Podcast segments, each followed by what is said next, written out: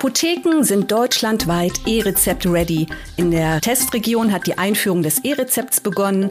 Die Diskussionen über Übermittlungswege und die nächsten Schritte gehen weiter. Wie ist die Sicht der Arztpraxen auf die aktuelle Entwicklung und den aktuellen Status der elektronischen Verordnung? Welche Fragen zum E-Rezept haben niedergelassene Ärztinnen und Ärzte und wie können sie sich bestmöglich auf das E-Rezept vorbereiten? Um diese und weitere Fragen geht es in dieser Folge des Medatix Podcasts.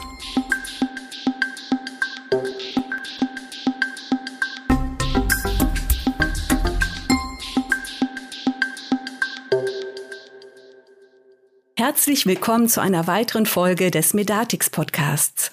Mein Name ist Christiane Irle, ich bin im Medatix Marketing und freue mich heute auf das Gespräch mit Stefan Neubauer, der bei Medatix unser Experte für das Thema Telematik-Infrastruktur ist. Hallo Stefan. Hallo Chris. Stefan, in den letzten Wochen war das Thema E-Rezept wieder sehr präsent. Dabei ging es um Testphasen und die Anzahl der in der Testphase eingelösten und erfolgreich abgerechneten E-Rezepte. Es ging um den Rollout in einzelnen Regionen und um den Start des E-Rezepts zum 1.9.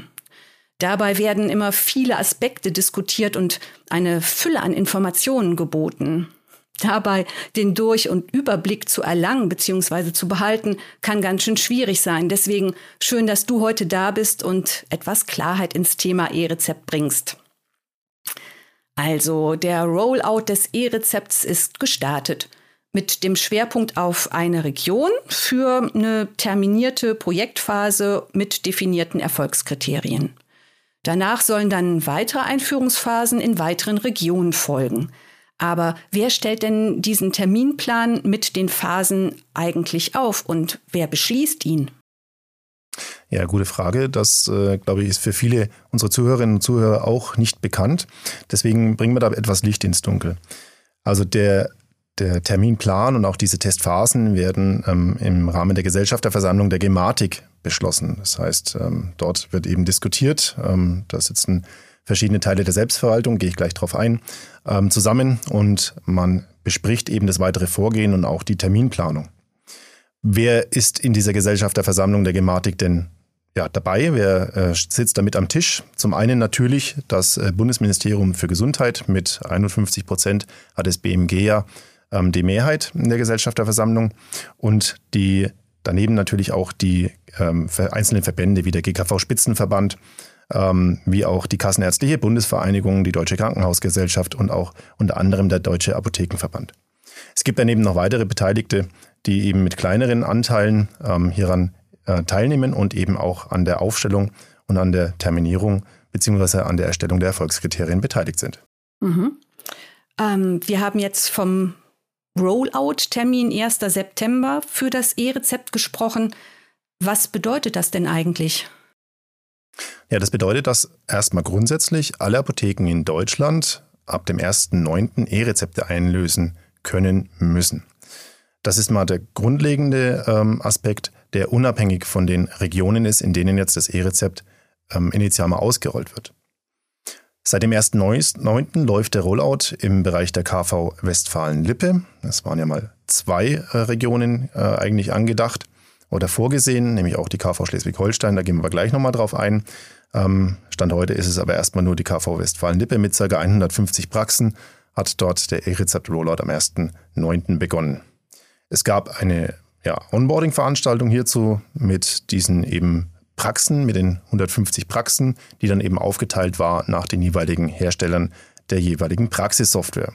Im Laufe des Rollout findet dann eben weitere Regeltermine zum Austausch zwischen den Praxen der Kassenärztlichen Vereinigung und auch den Praxissoftwareherstellern statt um eben diesen Rollout erfolgreich abschließen zu können und die Erfolgskriterien eben auch zu erreichen. Ja, genau. Was heißt denn jetzt eigentlich erfolgreich? Also welche Erfolgskriterien für diese Einfahr Einführungsphase wurden denn von der Gematik definiert? Von der Gematik bzw. von der Gesellschafterversammlung der Gematik ähm, wurden drei Erfolgskriterien definiert, die für diese Rollout-Phasen, es sind ja mehrere Phasen, die dort ähm, hintereinander wegfolgen, eben gelten. Der eine, das eine, der eine Erfolgskriterium ist eben, dass von der Gesamtanzahl aller Verordnungen verschreibungspflichtiger Arzneimittel in diesen Gebieten 25 ähm, Prozent als E-Rezepte ausgestellt werden müssen. Das zweite, der zweite Erfolgskriterium ist, dass gewährleistet sein muss, dass die Patienten in der Region über das E-Rezept informiert werden. Das heißt, da wird es auch Informationskampagnen geben, um eben am Ende auch den Patienten und äh, beziehungsweise die Patienten grundsätzlich zu dem Thema aufzuklären. Ich denke, das ist ein doch sehr wichtiger Aspekt auch ähm, in diesen ganzen Einführungen. Und abschließend, dass die Quote der Patienten, die eben aufgrund von Fehlern beim E-Rezept zur Praxis zurückkehren müssen, also dass zum Beispiel das E-Rezept in der Apotheke nicht aus einem Fehlergrund akzeptiert wird und der Patient eben ähm, zurückgehen muss und sich Muster 16 als Ersatz geben lassen muss. Dieser Prozentsatz, diese Quote von Patienten muss unter drei Prozent liegen. Das heißt, diese Kriterien müssen erfüllt sein, damit die Phase als erfolgreich ähm, abgeschlossen angesehen werden kann. Ja, für diese Phase waren, du hast es eben schon gesagt, war auch noch eine weitere Region vorgesehen, und zwar Schleswig-Holstein. Und die KV SH ist dann aus dem Projekt ausgestiegen. Da gab es Gründe für. Ähm, was war das und was bedeutet das jetzt eigentlich für diese Phase? Genau, die KV ähm, Schleswig-Holstein hat sich kurzfristig aus der aktiven Beteiligung des Rollouts zurückgezogen. Grund ähm, war die Untersagung der Datenschutzbehörde in Schleswig-Holstein zum Versand des E-Rezepts per E-Mail und SMS. Man hat ähm, von Seiten der KVSH eben die Prüfung oder eine Prüfung an den an die Datenschutzbeauftragte in Schleswig-Holstein gegeben und die hat es eben negativ ähm, bescheinigt, dass das eben so nicht geht, weil eben damit Gesundheitsdaten übermittelt werden ähm, per E-Mail und SMS, die von Dritten ausgelesen und auch eingesehen werden können. Das heißt, ähm, damit befinden wir uns ja in einem sehr sensiblen Bereich der persönlichen Daten, die dort ja, unverschlüsselt übertragen werden. Und das stellt aus Sicht der Datenschutzbehörde ein Problem dar. Die KV Schleswig-Holstein hat sich aufgrund dessen ähm, dann zurückgezogen, weil eben der Standpunkt der KV Schleswig-Holstein ist, dass damit eine leichte Übertragung und Verbreitung des E-Rezepts eben nicht möglich ist und die beiden vorherrschenden äh, Wege, nämlich der Ausdruck und die App, ähm, nicht ähm, aus deren Sicht sinnvoll für diesen Rollout genutzt werden können, weil halt eben der Aufwand äh, beziehungsweise die Erleichterung für die Praxis nicht da ist und auf der anderen Seite die App ähm, nicht in der Masse genutzt wird, wie es eigentlich gedacht war. Das Bundesministerium der Gesundheit hat sich äh, damit auseinandergesetzt, hat es sehr schnell auch ähm, angenommen und hat angekündigt, zusammen mit den Datenschutzbehörden über Lösungen zu sprechen, die eine einfache und auch effiziente Abgabe des E-Rezepts an den Patienten ermöglichen sollen. So äh, soll in diesem Jahr noch das Einlösen in der Apotheke mittels elektronischer Gesundheitskarte möglich sein. Ähm, und damit wäre auch der Ausdruck des E-Rezept-Tokens, wie er heute eben vorgesehen ist, in der Praxis damit obsolet. Eine alternative Überlegung ist auch das Abscannen des Tokens in der Praxis durch den Versicherten vom Kartenterminal oder auch vom, vom Bildschirm, von dem Bildschirm in der Arztpraxis, um eben ähm, den Token dann in die App zu bekommen.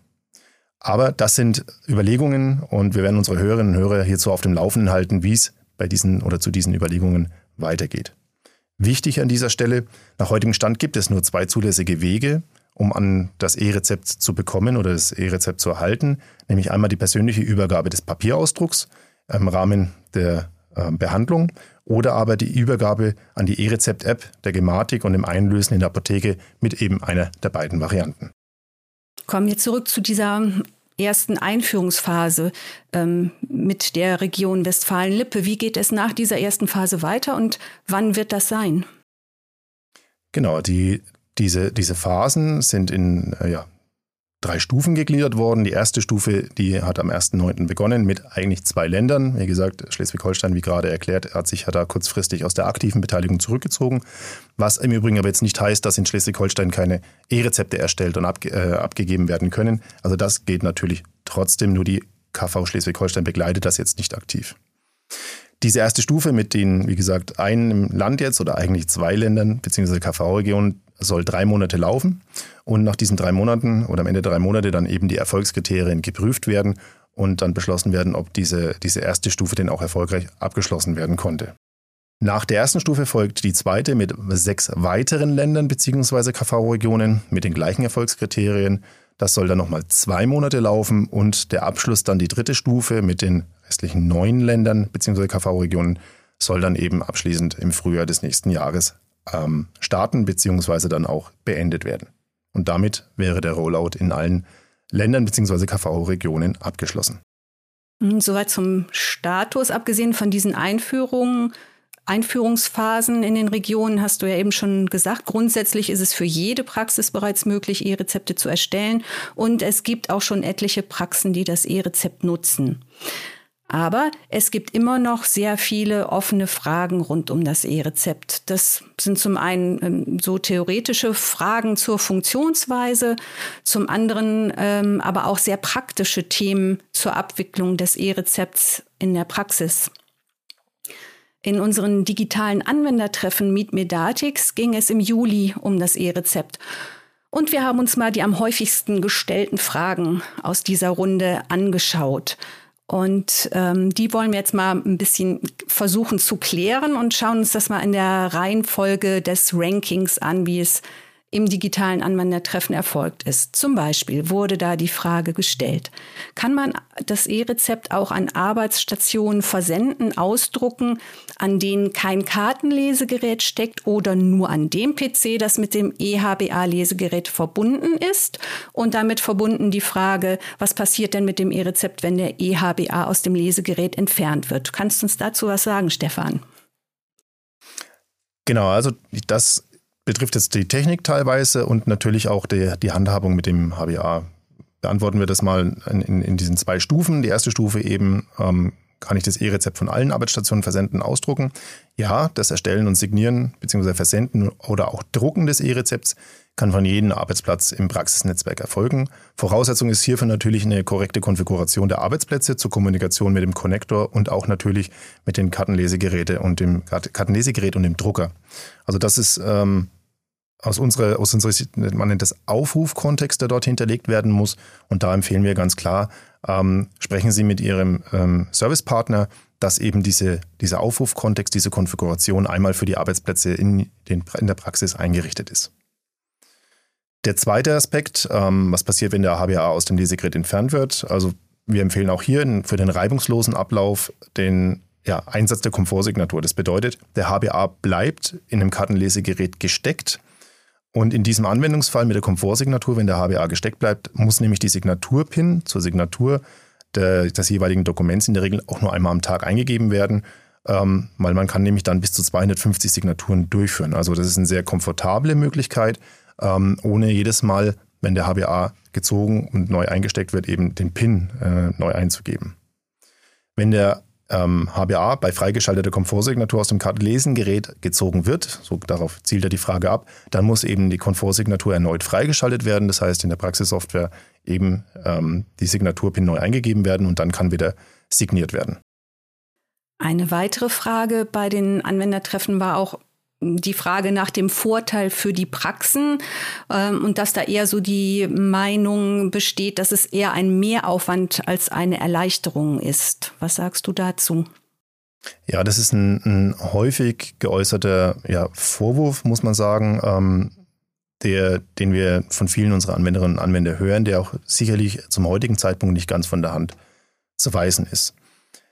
Aktuell liegt der, der Vorteil durch das E-Rezept ähm, ganz offen klar im Bereich der anderen an der Versorgung beteiligten Akteure bzw. beim Patienten. Wenn man sich aber das gesamtheitliche Bild einer strukturierten und über die Sektorengrenzen hinausgehenden Digitalisierung vor Augen führt, dann kann man die, die ja, zukünftigen Vorteile auch heute schon erkennen. So entstehen zukünftig neue Behandlungsmöglichkeiten, zum Beispiel im Bereich der personalisierten Medizin. Oder konkret auf das E-Rezept bezogen wird es zukünftig möglich sein, institutionsübergreifend auf den Medikationsverlauf in der elektronischen Patientenakte zuzugreifen, weil diese Informationen schlussendlich irgendwann dort auch gespeichert werden sollen und damit eben im Rahmen der Behandlung abrufbar sind.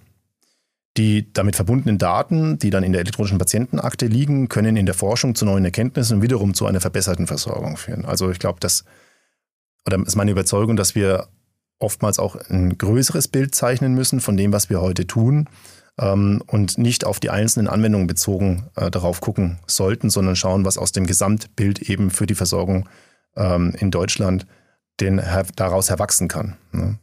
Dafür ist aber notwendig, dass wir die Vernetzung im Gesundheitswesen eben weiter vorantreiben und uns nicht von den Aufwänden, die damit natürlich einhergehen, auch abschrecken lassen.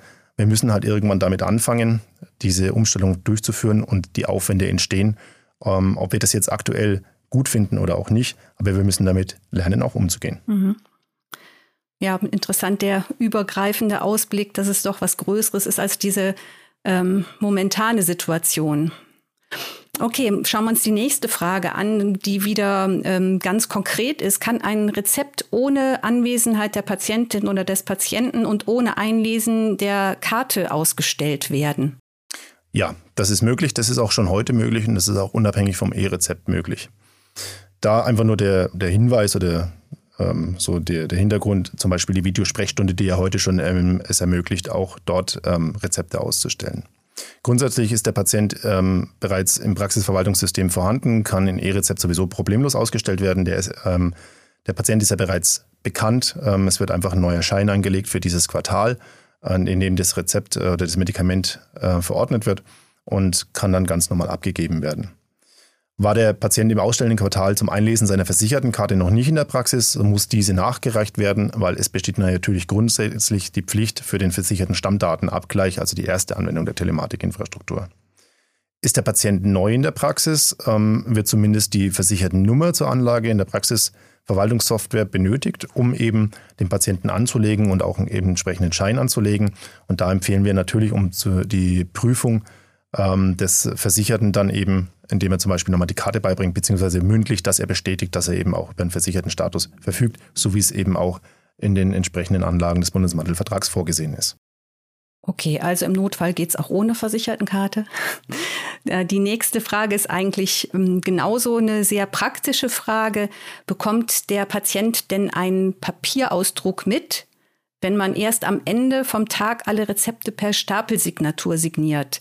Ähm, weil wenn der Patient dann da ist, dann ist er eigentlich noch gar nicht signiert, wenn eben, wie gesagt, mit dieser Stapelsignatur gearbeitet wird. Mhm. Stellt auch die Frage zur Verwendung, welche, welche Signaturvariante man wählen sollte. Genau, ich glaube, hier werden hier, hier vermischt man Anwendungen miteinander. Die Stapelsignatur macht äh, beim E-Rezept in der Regel ja gar keinen Sinn, weil das Rezept wird ja abgegeben, wenn der Patient ähm, in der Behandlung ist im Endeffekt oder direkt anschließend und nicht erst am Ende des Tages.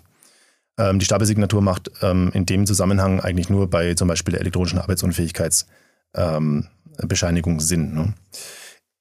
Für den Ablauf oder, oder, zur Beantwortung ganz klar der Papierausdruck, der wird im Laufe der, der E-Rezepterstellung eben vom System erzeugt. Das heißt, ähm, wie heute auch eine Verordnung stattfindet und ähm, bis vor kurzem das Muster 16 gedruckt wird, so wird halt hier dann eben der E-Rezept-Token ausgedruckt.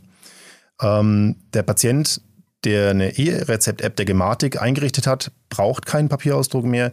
Ähm, der bekommt dann diese, dieses E-Rezept oder kann dieses E-Rezept über seine App direkt auch abrufen. Also da braucht man den Aufdruck gar nicht. Die Signatur muss aber trotzdem erfolgen. Wir empfehlen unseren Anwenderinnen und Anwendern, die Komfortsignatur für die Signierung der E-Rezepte zu nutzen, ähm, denn hierdurch ist im Gegensatz zur Stapelsignatur während des Verordnungsprozesses keine Eingabe des Signaturpin notwendig. Man kann das natürlich trotzdem auch mit der Signaturpin machen oder mit, dem Signal, mit der Stapelsignatur, ist aber natürlich entsprechend aufwendiger und dauert natürlich ähm, auch länger. Ja, also da nochmal klar die Unterscheidung. Stapelsignatur macht nur Sinn bei der Signierung von Unterlagen oder Dokumenten, die eben zeitunkritisch sind. Die Komfortsignatur würden wir für alles, was zeitkritisch, also was sofort abgegeben werden muss, ähm, empfehlen. Die nächste Frage, die wir mitgebracht haben, ist auch wieder ganz spannend, sehr hoch bewertet. Also haben viele als eine sehr interessante und relevante Frage bewertet. Und äh, es zielt darauf ab, was du eben schon in einer Antwort erwähnt hast. Das E-Rezept macht es vorrangig bequem für Patientinnen und Patienten. Also die profitieren da ganz eindeutig von. Und das ist auch hier die Frage. Ähm, wir machen als Arztpraxis unseren Patienten und Patienten das Leben leichter, aber es stellt sich die Frage, wo bleibt denn für uns als Praxisteam die Erleichterung? Es ist für uns nicht mal wieder nur zusätzliche Arbeit und wir haben doch eh schon nur eine, ein knappes Zeitkontingent. Ähm, ja, wie reagieren wir auf diese Fragen in so einem digitalen Anwendertreffen? Diese Frage ähnelt, ähnelt der zweiten Frage, die wir bereits beantwortet haben, geht ein bisschen in eine andere Richtung und ich möchte auch den Fokus bei der Beantwortung mal in diesem Fall auf den Ausstellungsprozess legen. Derzeit ist es eben nur möglich, den Patienten per Ausdruck oder App das E-Rezept bereitzustellen. Und wenn wir ehrlich sind, ist der Papierausdruck mit der überwältigenden Mehrheit die Variante, welche in der Regelversorgung heute genutzt wird. Hierbei ergibt sich für die ausstellende Praxis ähm, keine Verbesserung im Prozess, weil wir haben vorher Papier ausgedruckt, wir drucken heute Papier aus. Der einzige Unterschied ist eben, dass das Muster 16 unterschrieben wird von der Ärztin oder vom Arzt und das E-Rezept eben per digitale Signatur, also digitale Unterschrift unterschrieben wird. Das ist der einzige Unterschied.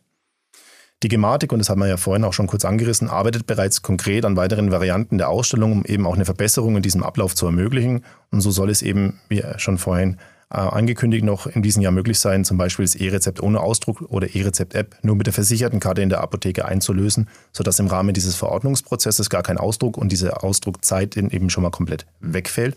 Nur, der, nur die Unterschrift, die digitale Unterschrift eben notwendig ist. Aber auch wir als Industrie, auch als Praxissoftwarehersteller arbeiten an Lösungen, um diesen Ausstellungsprozess oder die Prozesse, die sich rund um die Verordnung eben drehen, zu verbessern. So haben wir für unsere Praxissoftwarelösung Medatix eine Signaturliste entwickelt, mit der eben Ärztinnen und Ärzte auf, den, auf einen Blick die noch zu signierenden Dokumente sehen und bearbeiten können. Unabhängig, ob das jetzt ein E-Rezept oder auch eine EAU ist oder ein E-Arztbrief ist. So kann man ähm, zum Beispiel vor dem Wechsel des Arztzimmers, bevor man den nächsten Patienten behandelt, schnell in diese Liste hineinklicken, sehen, welche ähm, Dokumente noch zu signieren sind und die eben mit ähm, einem Klick dann auch schnell signieren, also mit einem Klick diese Komfortsignatur auslösen und die einzelnen Dokumente signieren und damit auch freigeben, woraus sich aus unserer Sicht wieder eine Zeitersparnis ähm, ergeben kann. Wir haben das Kundenfeedback ähm, zu dieser Lösung umgesetzt und entwickeln anhand dieser Erfahrungen für unsere etablierten Praxissoftwarelösungen so ein ähnliches Werkzeug, ähm, um den Ablauf rund um das E-Rezept auch bei unseren Kundinnen und Kunden weiter zu vereinfachen.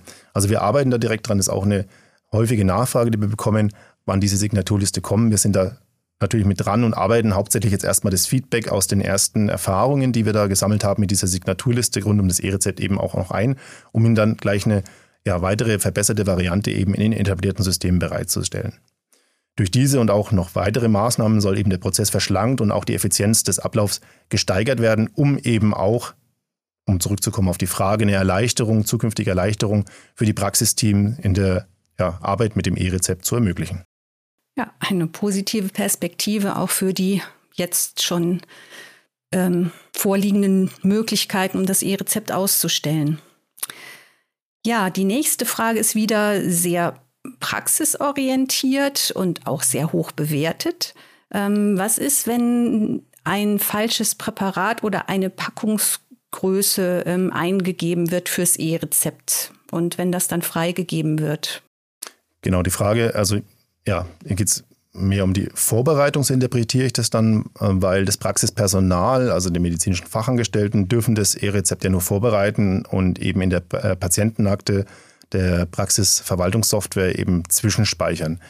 Ähm, die medizinischen Fachangestellten dürfen ja dieses E-Rezept nicht signieren, es sind ja, haben ja keinen Heilberufeausweis und ähm, dürfen das dann entsprechend auch nicht freigeben. Also hier geht es eigentlich um die Vorbereitung von ähm, Rezepten, die dann eben zwischengespeichert werden. Grundsätzlich kann so ein E-Rezept bei falscher Ausstellung, ähm, wenn wir jetzt mal davon ausgehen, dass das vorbereitet und auch signiert wurde von der Ärztin oder vom Arzt, kann dieses Rezept bei falscher Ausstellung im Fachdienst ähm, storniert werden, solange der Token eben noch nicht vom Patientin ähm, abgerufen wurde, beziehungsweise das Rezept in der Apotheke eingelöst wurde.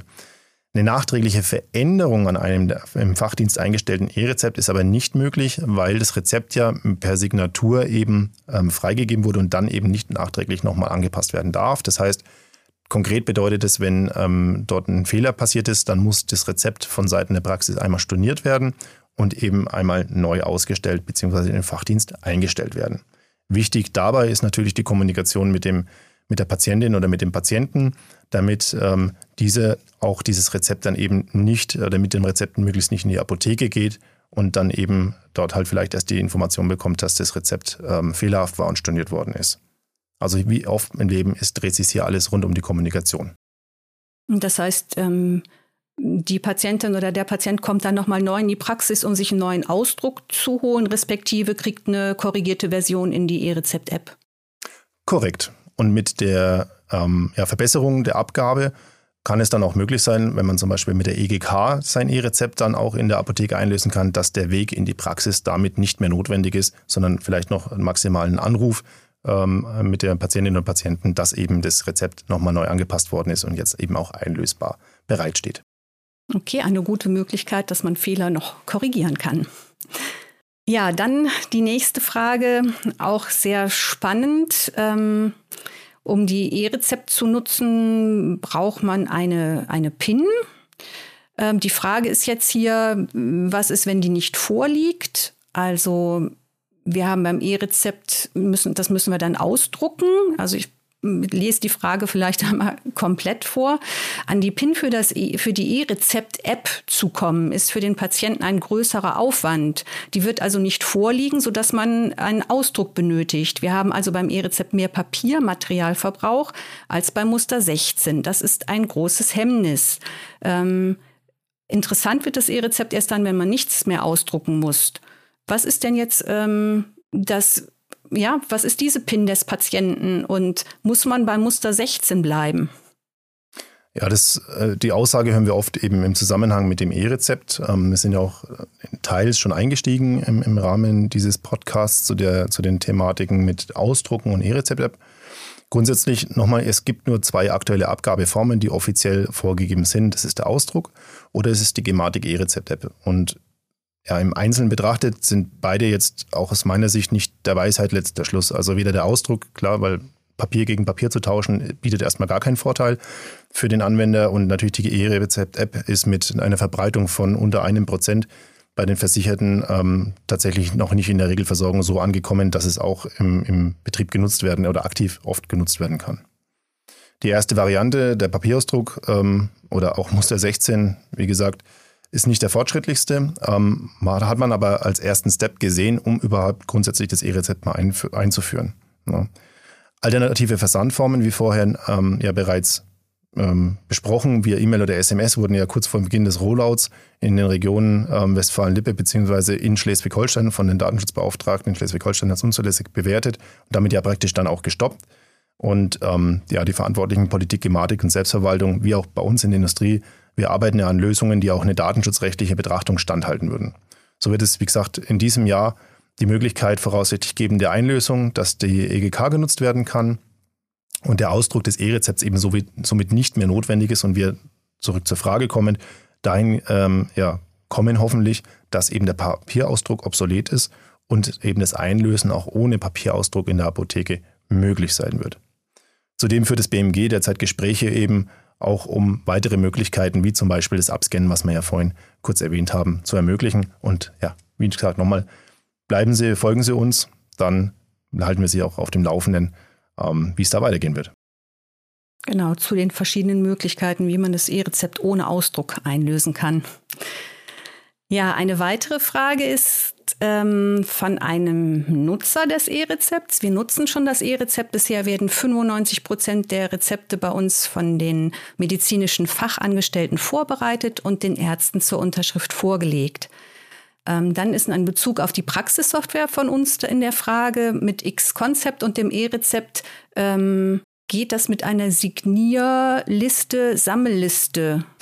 der E-Rezepte kann. Also wie, wie funktioniert das da ohne Stapel, keine Stapelsignatur? Bezieht sich das auf das, was du eben schon erklärt hast? Ähm, zur Praxissoftware Medatix, Stefan? Genau, deswegen muss ich ein bisschen lachen. Also ich sagte ja, ähm, dass das eine berechtigte Frage ist, die wir von unseren Anwenderinnen und Anwenderinnen ja sehr häufig auch ähm, zu hören bekommen. Und auch hier ähm, war auch eine sehr hoch be, bewertete Frage eben, weil natürlich der ganze Signaturprozess und Ausstellung bzw. Ausstellungsprozess halt natürlich aktuell mit Aufwand verbunden ist. Ne?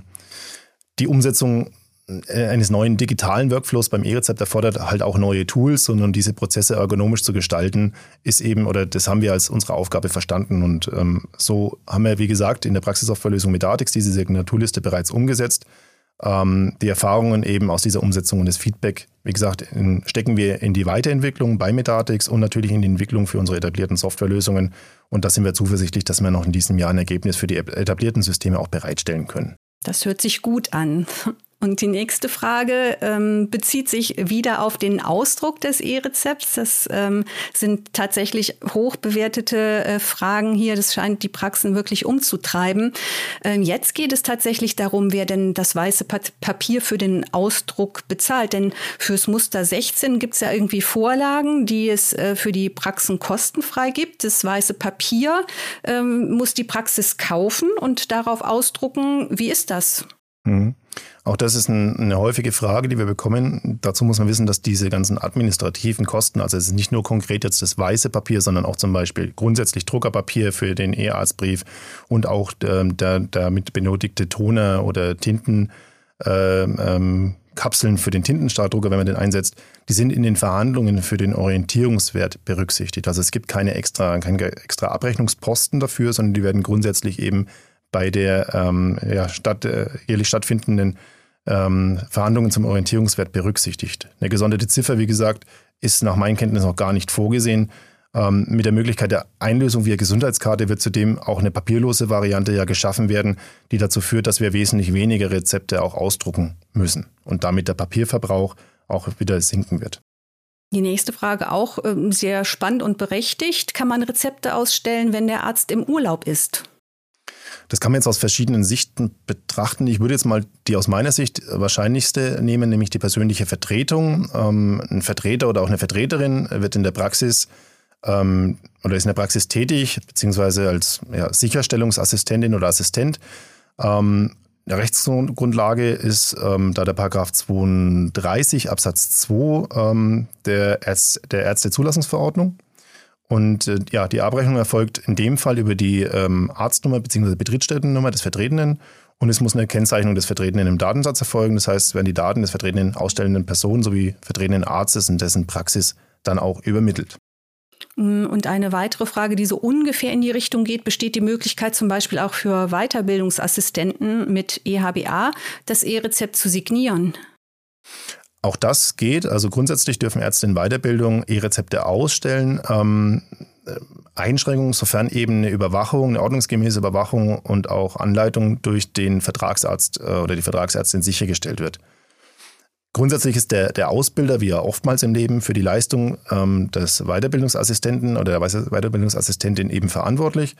Und ähm, entsprechend muss eben neben diesen, diesen Weiterbildungsassistenten auch die, der die Verordnung ausstellt, auch laut der technischen Anlage da zusätzlich eine für die Verordnung verantwortliche Person hinterlegt werden. Das heißt, darüber hinaus werden die Praxisdaten der ausbildenden Betriebsstätte, auch die LNR des ausbildenden Vertragsarztes angegeben.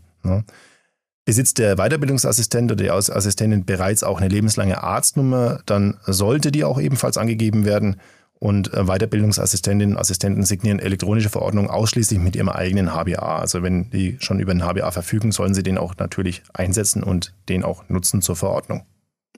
Ja, das waren jetzt einige der am häufigsten gestellten Fragen zum E-Rezept aus dem digitalen Anwendertreffen Meet Medatix und die Antworten dazu. Danke, Stefan, dafür. Und wir hoffen, dass die Antworten für Sie, liebe Hörerinnen und Hörer, auch hilfreich waren. Eine weitere Frage an dich, Stefan, ist, was können denn Praxen tun, um sich auf das E-Rezept vorzubereiten? Wir haben jetzt über diese Einführungsphasen geredet und dass es ja grundsätzlich möglich ist, E-Rezepte auszustellen. Was ist denn jetzt wichtig? Was sollten Ärztinnen, Ärzte und auch die medizinischen Fachangestellten in den Praxen wissen und auch konkret tun?